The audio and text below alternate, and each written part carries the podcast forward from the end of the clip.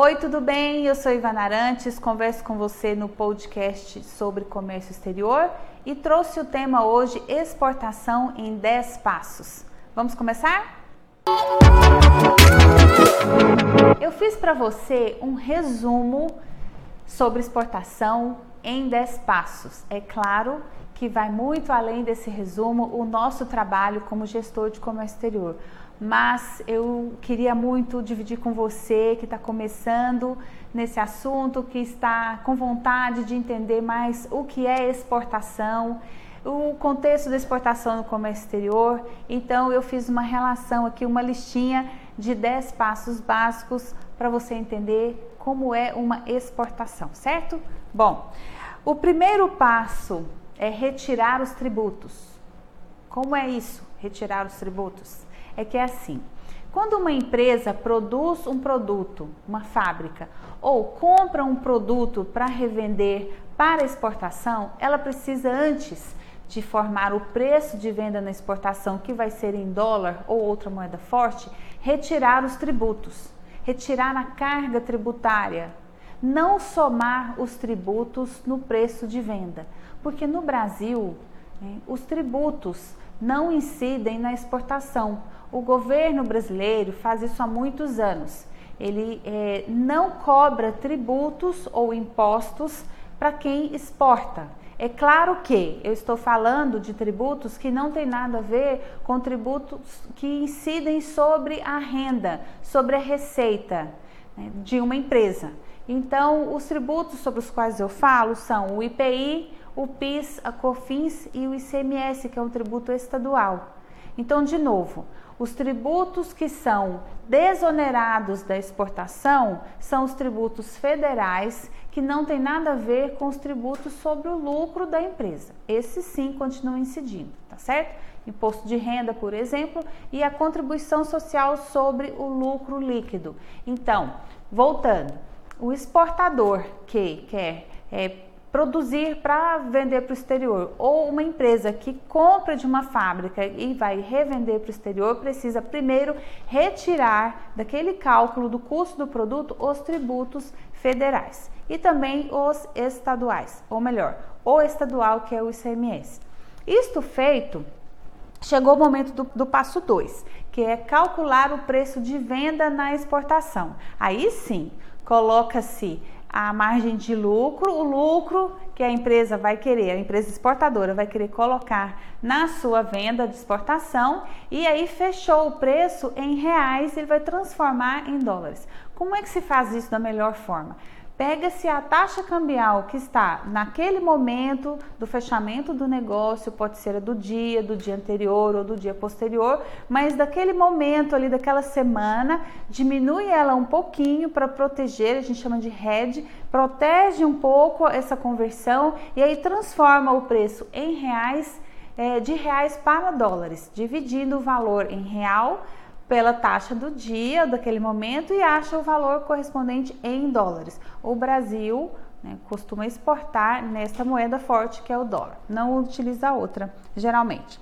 Muito bem, o passo 3 é vender o produto. Então ele já tem o exportador, é, o preço pronto, ele sabe que ele quer vender, ele tem o preço pronto sem os tributos, e aí então ele vai vender o produto para aquele cliente que ele quer, que ele já desenvolveu, ou aquele que buscou ele aqui, perguntou quanto que ele quer por aquele produto, então ele vai, chegou a hora da negociação.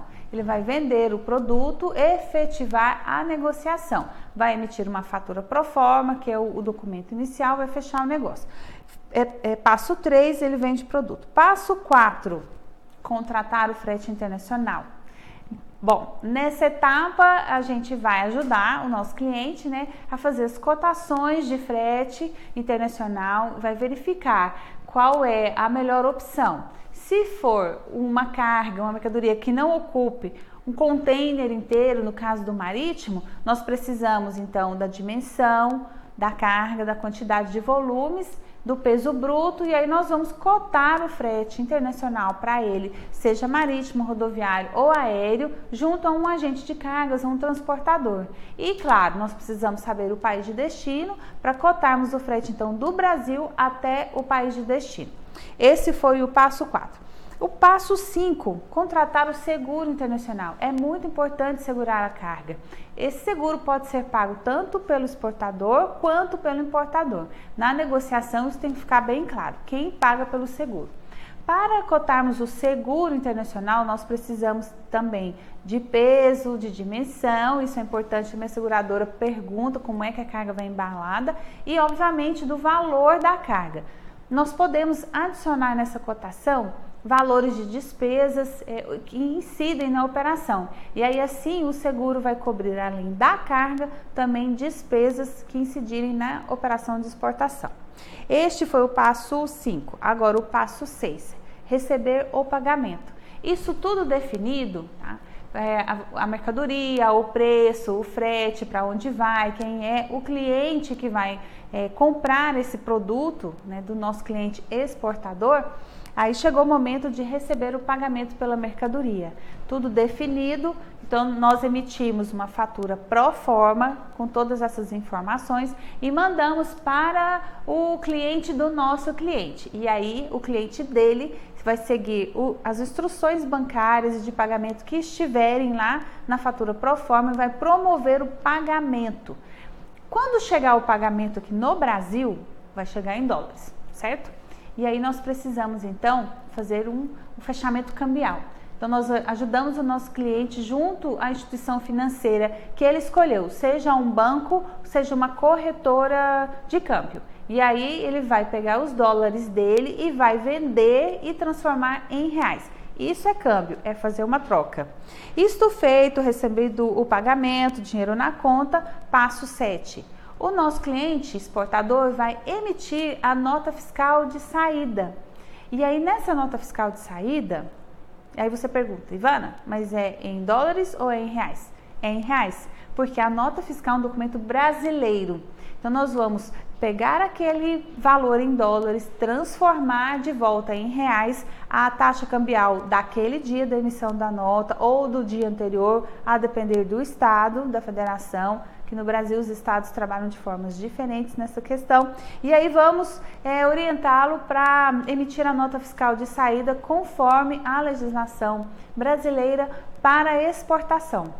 É muito importante que nesta nota fiscal de saída para exportação esteja o embasamento legal para a desoneração ou a suspensão dos tributos, porque eles não incidem, como eu falei para você lá no passo 1, e aí tem que ficar bem claro por que naquela nota fiscal não vão ser cobrados os tributos federais e o tributo estadual ICMS porque existe suspensão ou isenção, né, dependendo do tributo, e a desoneração do tributo é o que o governo brasileiro faz há muitos anos para promover e ajudar os exportadores, porque é muito importante que nós recebamos divisas do estrangeiro.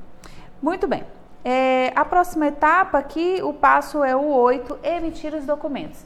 Aqui nós temos um papel muito importante como gestores de comércio exterior nós emitimos os documentos em nome do exportador, que são fatura comercial, romaneio de carga ou packing list e providenciamos o conhecimento de transporte internacional.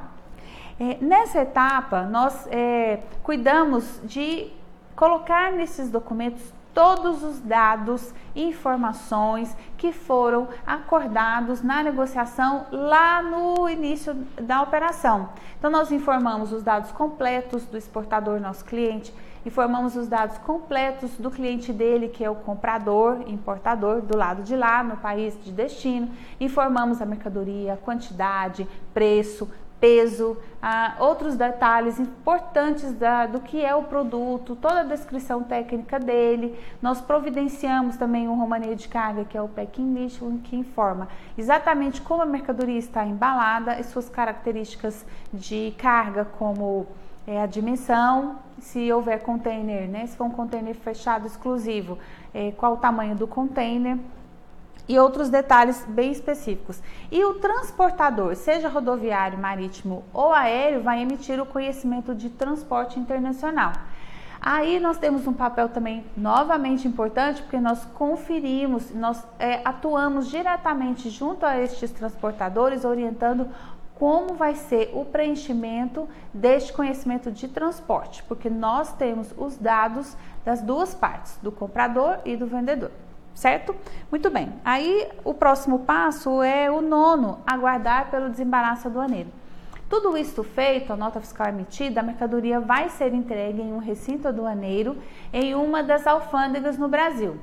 Pode ser uma fronteira, pode ser o porto ou o aeroporto. Quando a mercadoria chegar lá, com a nota fiscal, nós iniciamos o despacho aduaneiro. Isso mesmo, o despacho aduaneiro se inicia somente quando a mercadoria chega no recinto aduaneiro. E o início do despacho aduaneiro é o registro da DUE, Declaração Única de Exportação no Siscomex, que é o Sistema de Comércio Exterior da Receita Federal. Com este registro, nós estamos dizendo para a Receita Federal: olha, Receita Federal, tem uma mercadoria aqui para ser exportada, a nota fiscal é essa, a fatura comercial também é essa aqui. Nós pedimos que é, você promova o desembaraço aduaneiro do despacho aduaneiro de exportação. Então, veja bem, a, o despacho aduaneiro começa com o registro da DUE no Siscomex e o desembaraço aduaneiro é a última etapa do despacho aduaneiro de exportação. Não devemos confundir. O desembaraço aduaneiro é a última etapa do despacho aduaneiro. Isto feito, a Receita Federal desembaraça o despacho aduaneiro, um auditor fiscal faz isso, isso quer dizer que a mercadoria está pronta para o embarque internacional, ela vai ser desnacionalizada. Isto feito, Passo 10 e último, neste resumo que eu estou fazendo para você aqui, é embarcar o produto. Isso mesmo. Aí o navio chega, o aeroporto chega, ou o transportador chega e vai é, receber esse container, essa carga, no veículo que foi definido para aquela operação. Aí sim a gente promove o embarque do produto em definitivo, porque toda a operação já foi feita, está em boa ordem e a mercadoria pode ser embarcada no veículo que foi definido. Aí sim, a gente finaliza a operação, é, juntando todos os documentos desta operação, inclusive o contrato de câmbio, montando um processo, um arquivo, um dossiê, melhor dizendo, para o nosso cliente. E ele guarda conforme a legislação em vigor, que pode ser é, no momento é o ano corrente mais cinco anos. E aí, dessa forma, a qualquer momento que um auditor fiscal, seja estadual, seja federal, pedir os documentos para eventualmente fazer uma auditoria ou até mesmo uma auditoria privada, particular do próprio importador ou exportador, no caso, é, os documentos estarão todos lá organizados para ele entregar. Muito bem, aqui eu fiz um resumo, assim, bem ampassando para você entender, você que está começando e querendo entender um pouco mais sobre comércio exterior, aqui e Peço que você continue me acompanhando. Se você não se inscreveu no meu canal, eu convido você a se inscrever, porque eu coloco conteúdos aqui diariamente. Vou ficar muito feliz se você marcar um like. Se você quiser marcar um dislike também não tem problema, porque faz parte. Eu te vejo em breve. Até lá!